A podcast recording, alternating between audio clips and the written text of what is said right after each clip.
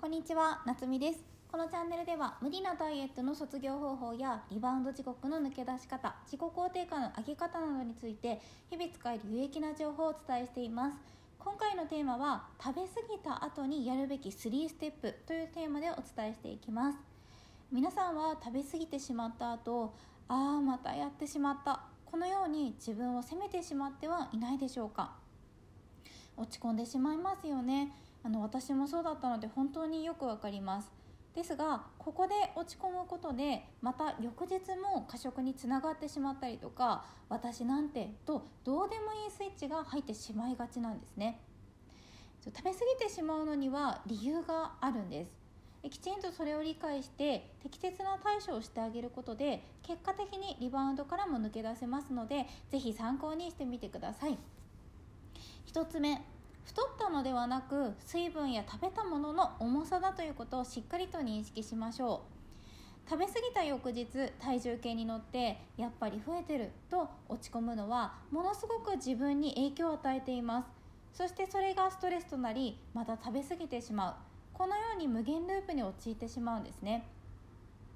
一時的に増えた体重っていうのは水分や食べたものの重さにしか過ぎません。それをしっかり自分に言い聞かせてあげて冷静に対処していくことが大切になっていきます。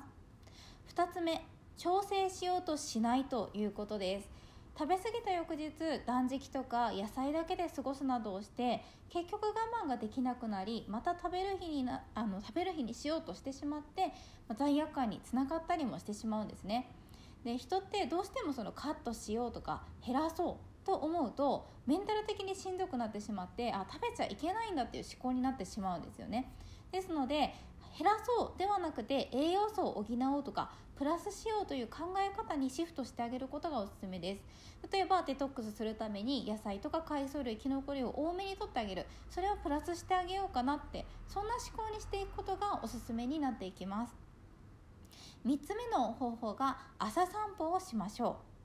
食べ過ぎた翌日って体もだるいですしむくんでいるし憂鬱になってしまう方っていうのが多いんですね、まあ、私もそうだったんですけど。で朝の散歩っていうのは気持ちもリフレッシュできますしあの朝の運動プラス日の光に当たることで幸せホルモンであるセロトニンが分泌されるんですね。でこの幸せホルモンであるセロトニンは食欲を抑えてくれたりとかストレスから解放されていきますのでやっぱりどうしても食に走ってしまうっていうのはストレスが原因不安が原因っていうのはかなり大きな原因を占めていますのでこれを解消してあげるためにもすごくおすすめです。で食欲コントロールがなかなかうまくいかないという方は自律神経の乱れもすごく大きく影響してきているんですね。で自律神経を整えるために朝の運動とかって本当におすすめなのでぜひやってみてください。参考になれば嬉しいです。ちょっとでも参考になったなと思っていただける方はチャンネル登録やいいねコメントなどいただけると嬉しいです、えーと、YouTube、インスタ、Twitter もやっています。プロフィールから飛べますのでそちらのフォローもよろしくお願いします。それでは最後までご視聴いただきありがとうございました。また明日の投稿でお会いしましょう。夏美でした。